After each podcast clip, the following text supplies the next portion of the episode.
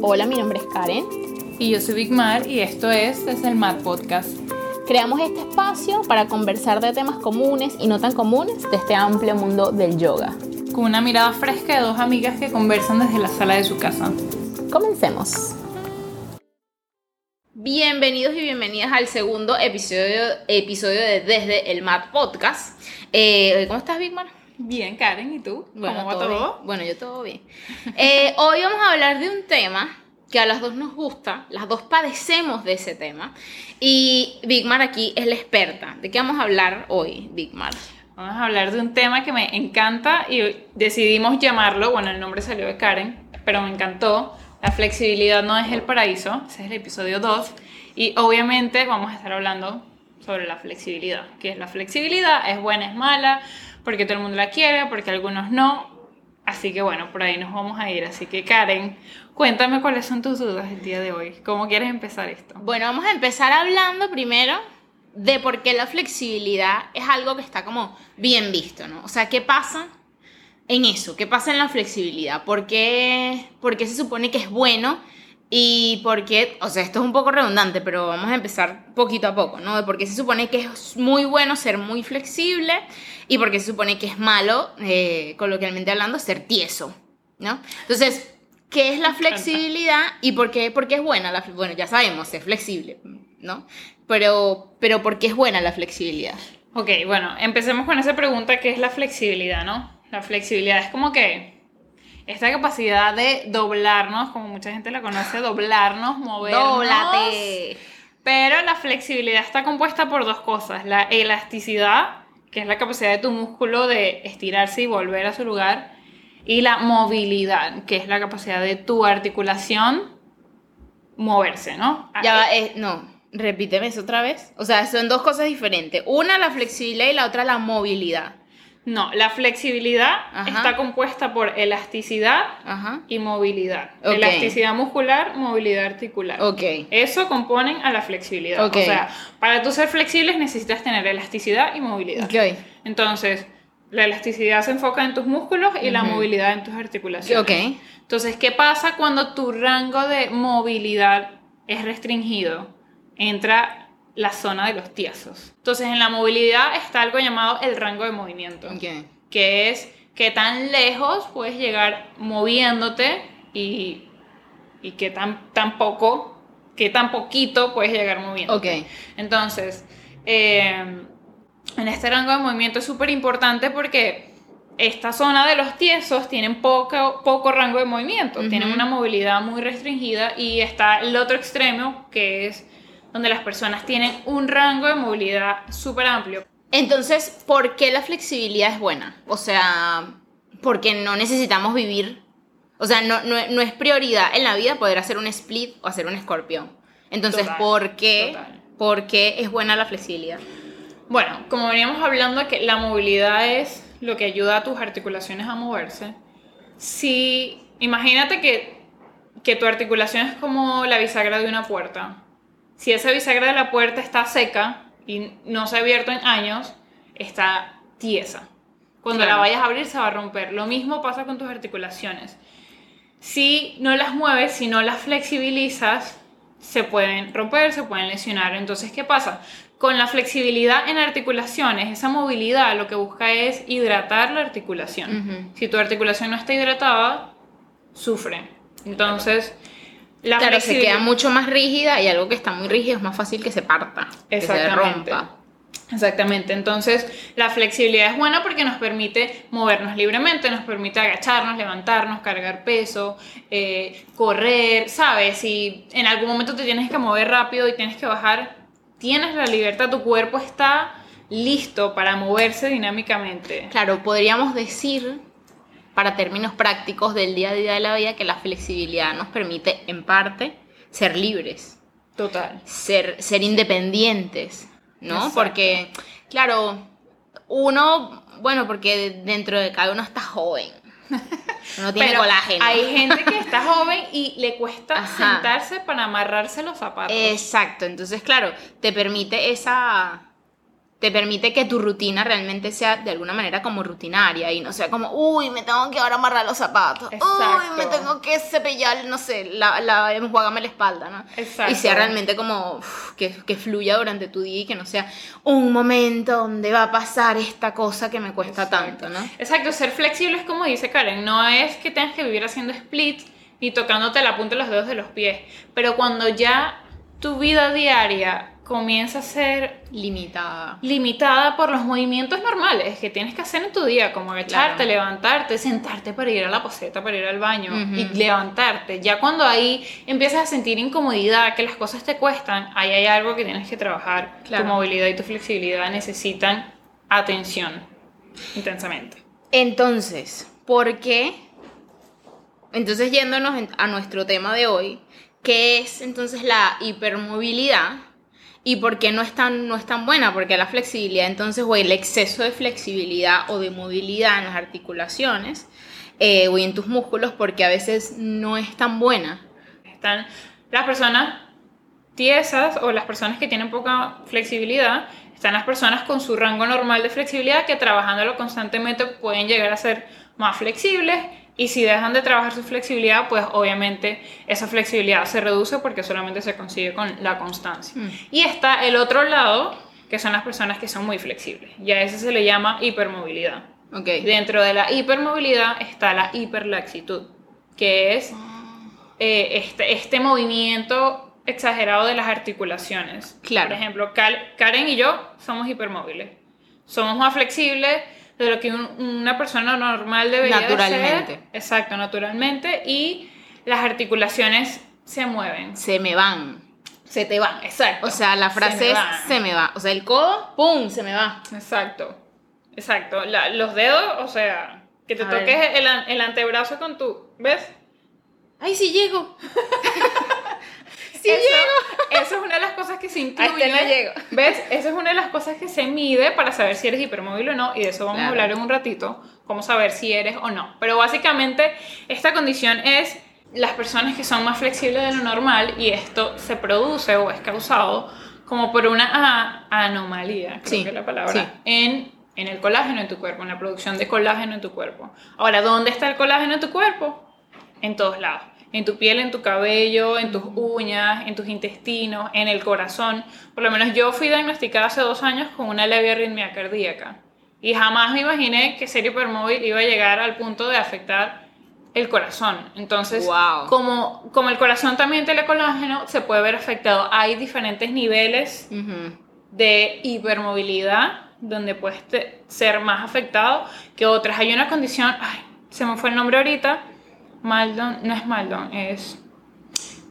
Les debo el nombre y se los voy a poner escrito, pero esta, hay una de las condiciones que entra en el síndrome de hipermovilidad, porque ese es el nombre, eh, como síndrome benigno de hipermovilidad.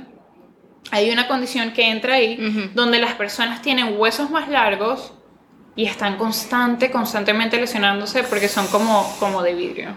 Claro. Que es diferente a, a la, a, la, a la enfermedad Ajá, sí, sí. de huesos de vidrio, pero la hipermovilidad puede llegar a ese nivel. Y es bastante doloroso y la, como que la calidad de vida que se estima por esas personas es de 40 años. Súper Wow. poquito. Por, por Además- esa degeneración de colágeno. Además, tiene. 40 años, ujú, con qué calidad de vida, ¿no? También. Exacto. Porque eh, eso es otra cosa. Si eres hipermóvil, ahí entramos a como, ¿por qué no es tan bueno ser tan flexible si tanta gente quiere ser súper, súper flexible?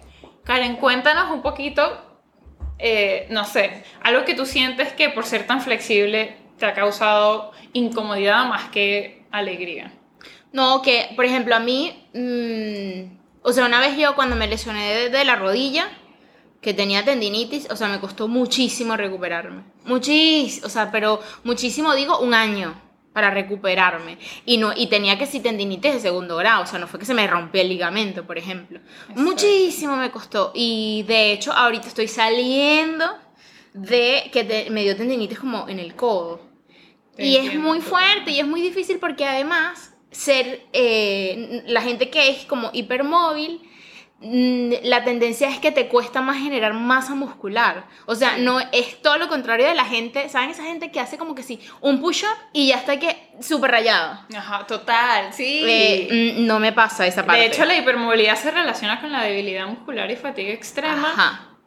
Y, y uno lo siente. Eso que dices tú, a mí me pasó. Yo hace dos años igual, tendinitis en, en la rodilla y en el codo. Claro. Y si uno no se cuida y si uno para de, de prestarle atención a esa hipermovilidad, vuelven. El problema con la Ajá. hipermovilidad es que te lesionas tan rápido que ni siquiera te das cuenta que te estás lesionando, Ah. sino cuando ya tienes la lesión. Exactamente. Y, y bueno, y eso, y recuperarte de eso es difícil. Además, a mí me pasó eso que tú estás diciendo, el de crear conciencia de que yo lo que tenía que hacer es trabajo de fuerza, por ejemplo, y no tanto estiramiento. Exactamente. Porque claro, como, de nuevo, como hay, de, en la danza uno lo que busca, mientras más flexible, mejor. Entonces yo me acuerdo que yo me quedaba tipo dos minutos, tres minutos en cada postura estirando como una bestia. Entonces, o sea, sí, y también parte por eso que también tengo como la flexibilidad, pero ten- yo necesitaba otra cosa. Sí, porque ¿qué pasa? Una de las cosas que, que más nos afecta como personas hipermóviles es precisamente, precisamente eso, quedarnos mucho tiempo pasivamente en una postura. Ejemplo, haciendo un split, Porque es súper cómodo. porque, exacto, porque es súper cómodo, obviamente. Uno siempre, instintivamente, como seres humanos, vamos a buscar hacer lo que se siente bien, lo que sabemos, lo que ya sabemos que lo hacemos súper bien. Sí. Entonces, yo era igual, yo buscaba enfocar todas mis prácticas de entrenamiento full en la flexibilidad, full en la movilidad, porque es lo que a mí se me da bien. Todo lo que era resistencia y fuerza, yo huía. Pero ahí es donde vienen los problemas. Cuando empezamos a activar, a flexibilizar pasivamente, estamos literal colgando de los ligamentos. Claro. Wow.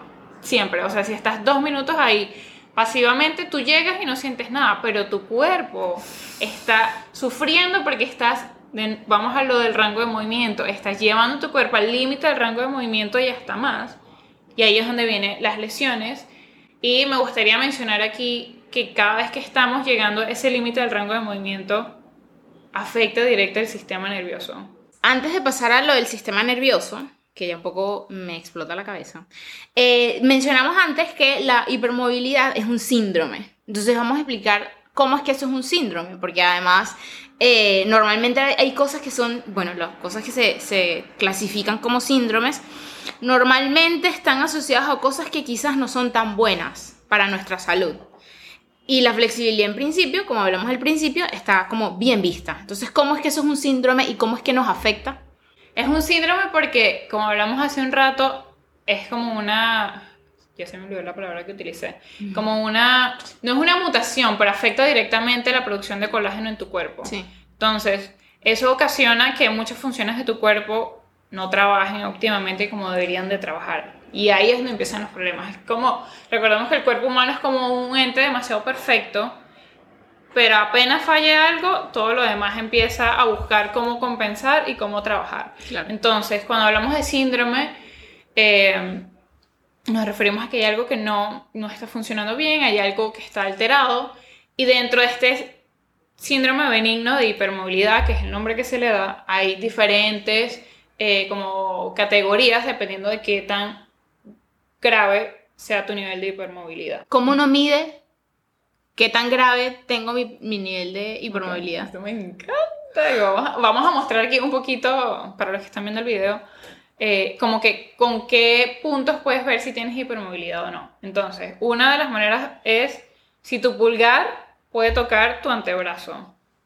Entonces, esto, ay, me cuesta pronunciar este nombre, pero eh, la escala de Bayton te da nueve puntos donde tú vas a, a probar si tienes esos nueve puntos. Nueve puntos del cuerpo. Nueve puntos de tu cuerpo donde puedes probar si eres hipermóvil o no. Ejemplo, que tu pulgar pueda tocar tu antebrazo.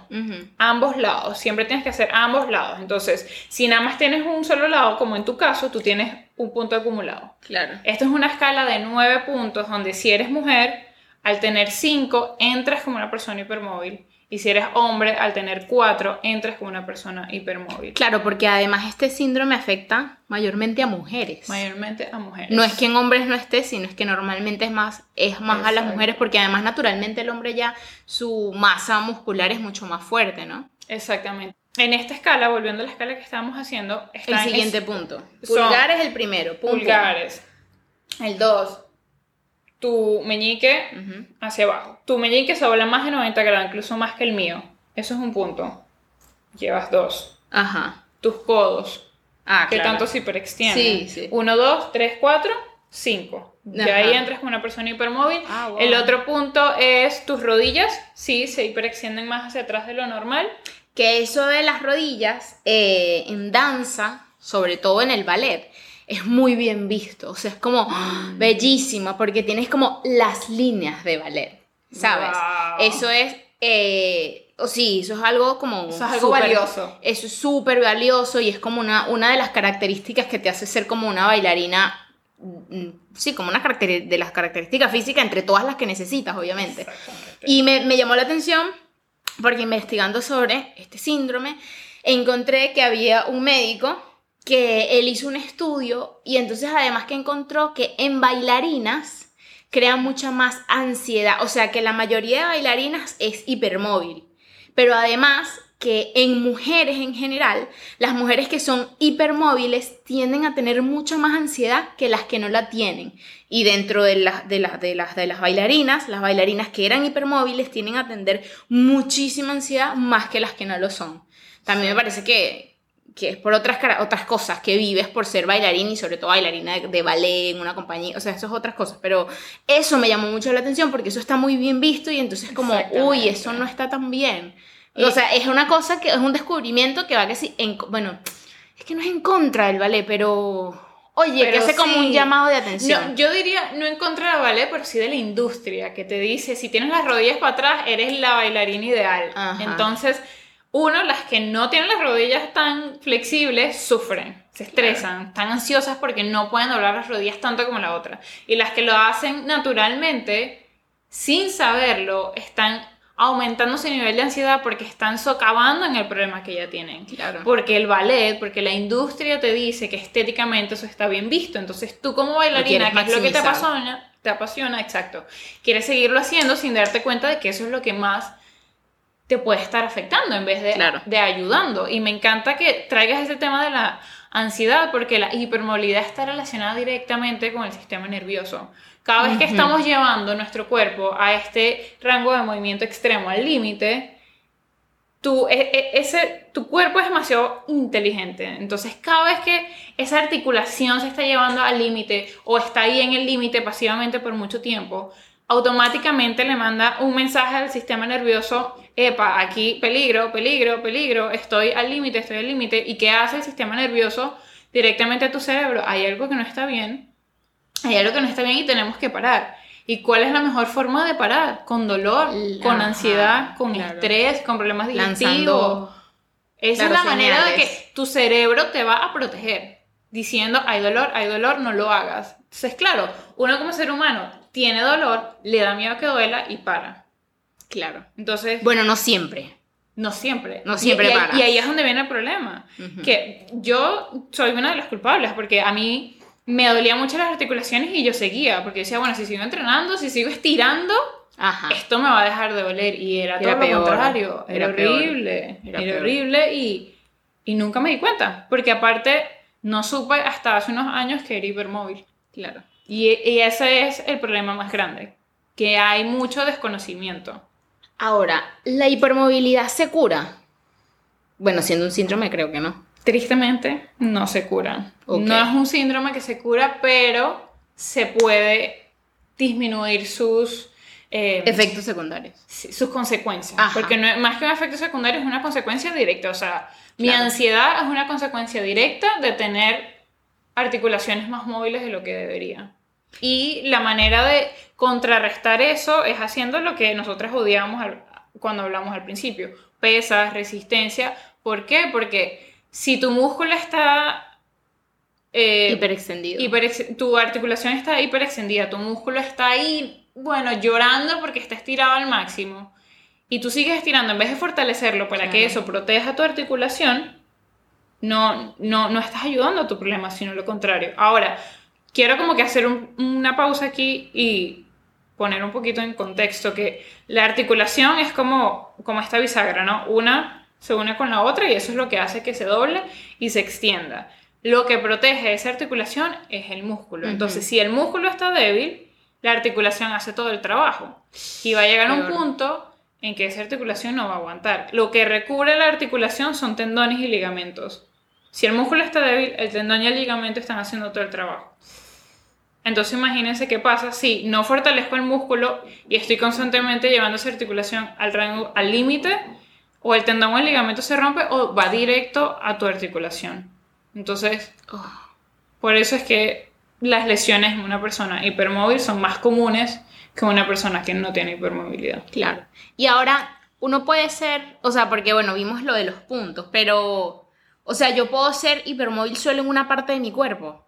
O la gente que es hipermóvil es hipermóvil en todo el cuerpo, tipo los codos, las rodillas, no sé qué, o, es, o puede ser en una parte. O sea, es decir, uno puede haber gente que sea como tiesa de una parte o rígida de una parte del cuerpo y hipermóvil de otra, e hipermóvil Sí. de otra. Me encanta que traigas eso a flote, porque sí, puedes no entrar como una persona hipermóvil, pero puedes tener puntos de hipermovilidad. Por lo menos yo en mis clases de yoga me doy cuenta que hay mucha gente que no es hipermóvil, pero tiene codos con hipermovilidad, porque sus codos se extienden y lo puedes ver cuando están en cuatro puntos, cuando están en una plancha. Ves como ese codo se dobla demasiado hacia adentro y ahí hay un punto de hipermovilidad. Aunque esa persona diga, soy tía si no me puedo tocar los pies, igual tienes un punto de hipermovilidad que tienes que prestarle atención, que tienes que fortalecer tus bíceps, tus tríceps, tríceps, tus antebrazos, tus muñecas, los dedos de tus manos tienen tantos músculos y nunca se trabajan. Ujú. Entonces, sí quiero que también tengan en cuenta que el hecho de que seas rígido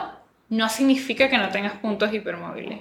Y el hecho de que seas hipermóvil no significa que no tengas ningún punto de rigidez. Claro. Porque muchas veces se confunde que porque soy muy flexible yo no estoy rígido. Y eso pasa sobre todo, sobre todo en personas hipermóviles en lo profundo del cuerpo, es decir, diafragma, pulmones, mandíbula, dedos, codos, eh, espalda alta.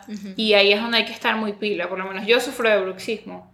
Horrible que me- el dolor de mandíbula no lo aguanto. Y es porque mis puntos de tensión, de rigidez, Se van para allá. están en mi mandíbula. Y, y- y si yo no trabajo mi bruxismo, eso me va a comer los dientes. Claro.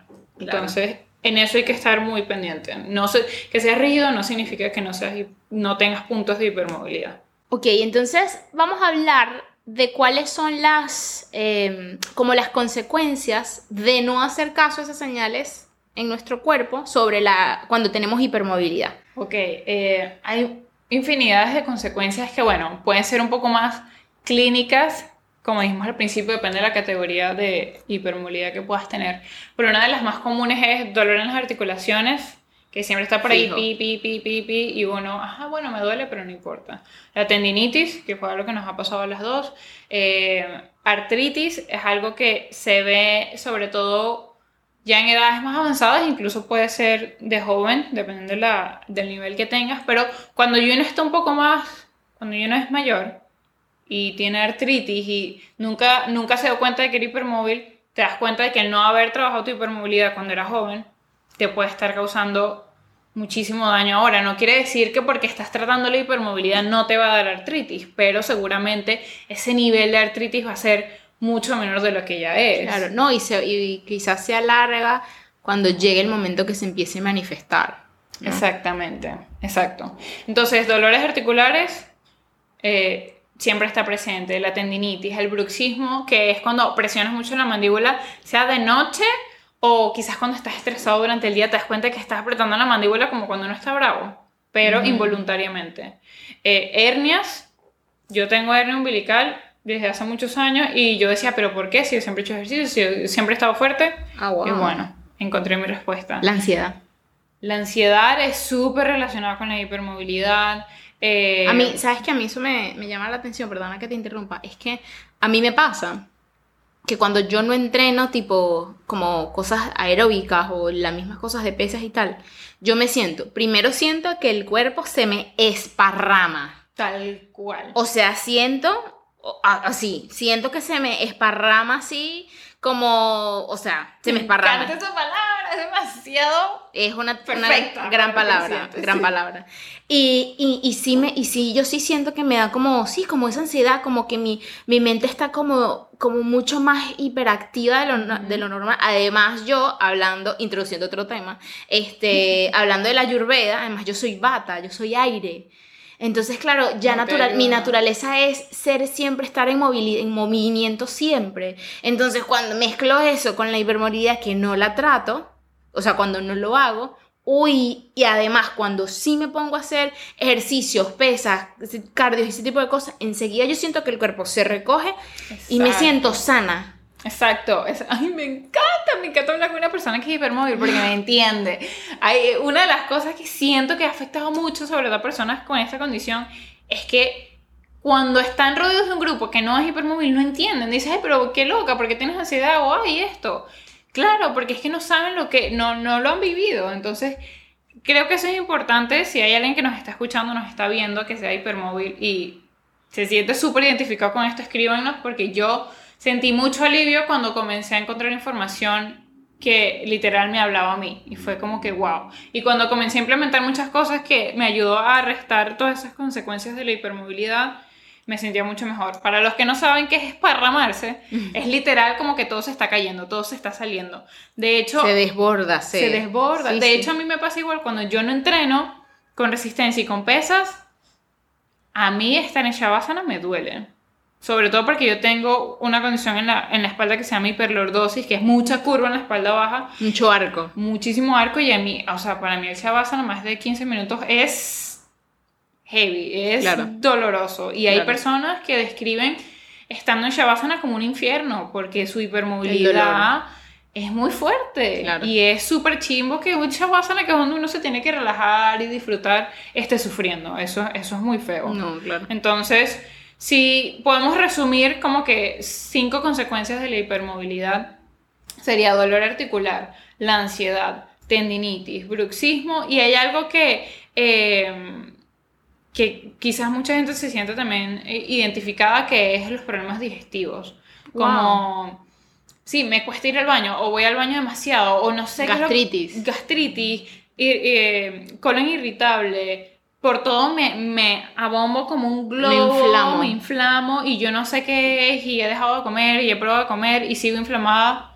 Eso es algo súper, súper relacionado con la hipermovilidad, Wow. esos problemas digestivos. Entonces, si alguno de estos te resuena, deberías de prestar atención a ver si hay algo ahí que está pasando más allá. Y ahora, supongamos, ajá, ya dije, ay, sí, soy hipermóvil. Entonces, ¿cómo hago? ¿Qué, qué cositas, qué tres pasos puedes, podemos darles para que tome en cuenta, haz esto, esto y esto, y eso te va a ayudar? Ok.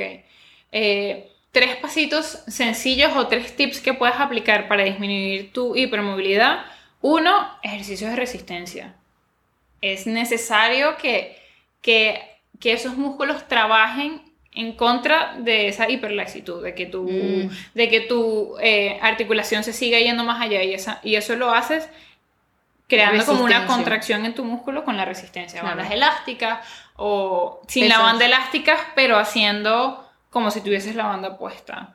Pesas, súper importante porque como dijo Karen antes, a una persona hipermóvil le cuesta más crear esa masa muscular y darle forma al músculo. Entonces las pesas es una de las mejores formas de... em, Contrarrestar. de contrarrestar, sí. Y la última cosa que les quiero recomendar es que eviten a toda costa los estiramientos pasivos. Estos estiramientos donde, como ya eres lo suficientemente flexible, por ejemplo, te tocas los pies, te puedes tocar la punta y los dedos de los pies, pero tú quieres ir más allá porque te das cuenta de que puedes pegarle el pecho a las rodillas y entonces agarras tus pies y te alas para quedarte ahí pegado eso es algo que te hace muchísimo daño. Te invito a que te retes a ti mismo, a Ay, ti yo misma. hago eso. Por eso te estoy viendo. A que en vez de agarrarte los pies y alarte, sueltes los pies y busques pegar el pecho de las rodillas, pero sin alarte. Claro, con los brazos extendidos ahí. Exacto, busca Sin agarrarte. darle como que ese giro, sea tu práctica de yoga, tu entrenamiento, tus estiramientos después de tus, de lo que sea que hagas, y mete estiramientos activos. Rétate, es súper divertido. Yo desde que empecé a hacerlo dije, ay, había perdido mi tiempo, vale, haciendo esto pasivamente. Y te das cuenta de qué tan débil están tus músculos, qué tanta movilidad realmente tienes, porque no es lo mismo mover tu pierna agarrando el dedo del gordo y abriéndolo a los lados que levantando tu pierna y moviendo Sola, solita. Entonces, eviten los estiramientos pasivos, incluyan resistencia como bandas elásticas e incluyan pesas. No se vuelvan locos con el peso porque recuerden que sus articulaciones se mueven y no están estables.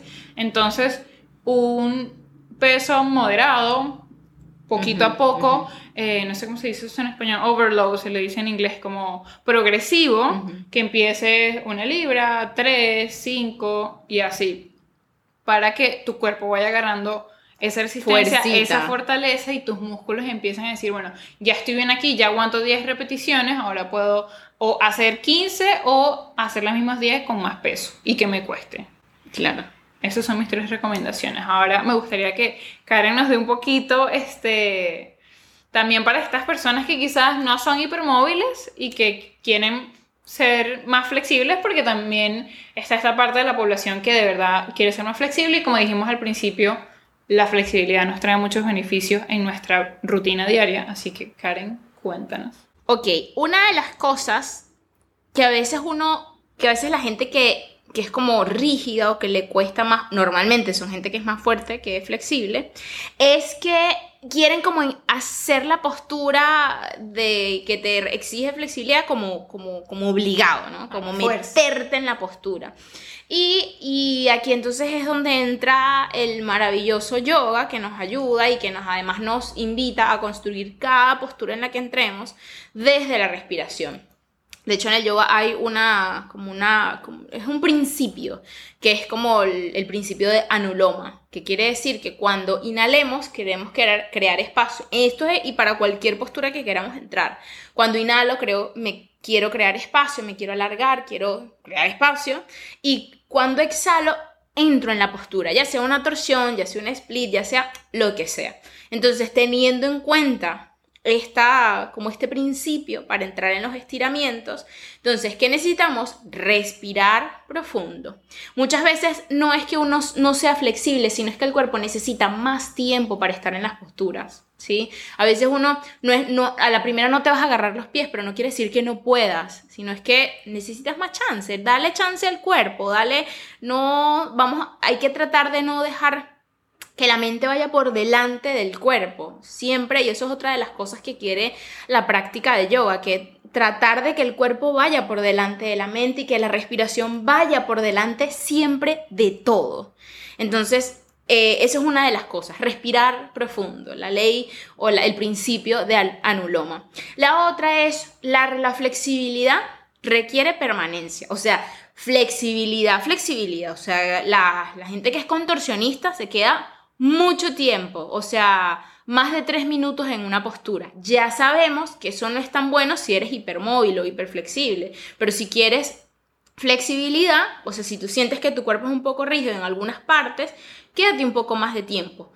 Simplemente relajando un poco, quizás, quizás siempre te quedas cinco respiraciones, bueno, quédate 10, por ejemplo. Pero de nuevo, importante recordar que sea progresivo. Y el estiramiento uno lo tiene que sentir, que sientes el estiramiento, pero que el cuerpo no debe temblar. ¿Saben que cuando a veces uno, el mismo ejemplo, uno va y se pliega hacia adelante y, y a veces está temblando? Está prendiendo el motor ahí. Ajá, exacto.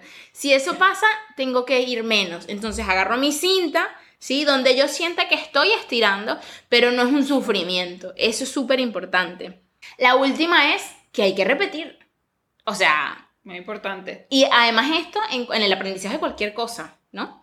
Pero, pero pasar cada vez, cada vez, porque lo que queremos crear, hablando ya puntualmente de la práctica de asanas, lo que queremos crear con el yoga además es memoria muscular. Es que el cuerpo recuerde, ay, ya yo pasé por aquí, ay, entonces como ya es una cosa que reconoce y que sabe, puede ir entrando cada vez más, cada vez más profundo en la postura. Hay una cosa que hay una frase que es muy, muy, o sea, se repite muchísimo y es muy trillada dentro del yoga, pero a mí me parece, a mí me encanta. O sea, es trillada por algo, también digo. Exacto. Que es que mientras más flexible sea tu cuerpo, más flexible va a ser tu mente. Y al revés. Una de las cosas que más hemos olvidado a la hora de practicar, sobre todo el yoga, es que la flexibilidad no solamente viene del cuerpo, sino de tu mente. Entonces, siento que se le ha quitado mucha importancia el hecho de que mentalmente necesitamos flexibilizarnos con nosotros y con el entorno, con nosotros mismos a la hora de practicar. Hay algo en yoga que se le conoce como ahimsa o la no violencia y eso es algo sumamente importante a la hora de trabajar la flexibilidad, porque no nos importa nada con tal de que nos peguemos el pecho a las rodillas. Y ahí estás violentando tu cuerpo, ahí estás violentando tu salud, estás violentando las alarmas que te está diciendo el cuerpo. Por eso en yoga se repite tanto, escucha tu cuerpo, escucha tu cuerpo, porque es el único que sabe, por más que nosotras o cualquier profesor te diga, eh, profundices aquí o agárrate tus pies, el único o la única persona que está sintiendo si de verdad eso se siente bien, eres tú. Entonces, escucha tu cuerpo, respétalo y deja que tu mente vaya aprendiendo de tu flexibilidad física. Es ir aprendiendo de esa práctica que viene desde tu mat hacia tu vida, desde tu vida hacia el mat. Bueno, este fue el segundo episodio de Desde el mat. Mi nombre es Karen. Y yo soy Big Mat. Y el próximo capítulo vamos a empezar, vamos a hablar de los kleshas, qué son, en qué nos funciona, en qué nos pueden ayudar, para qué sirven. Así que vean el próximo episodio. Bye. Bye.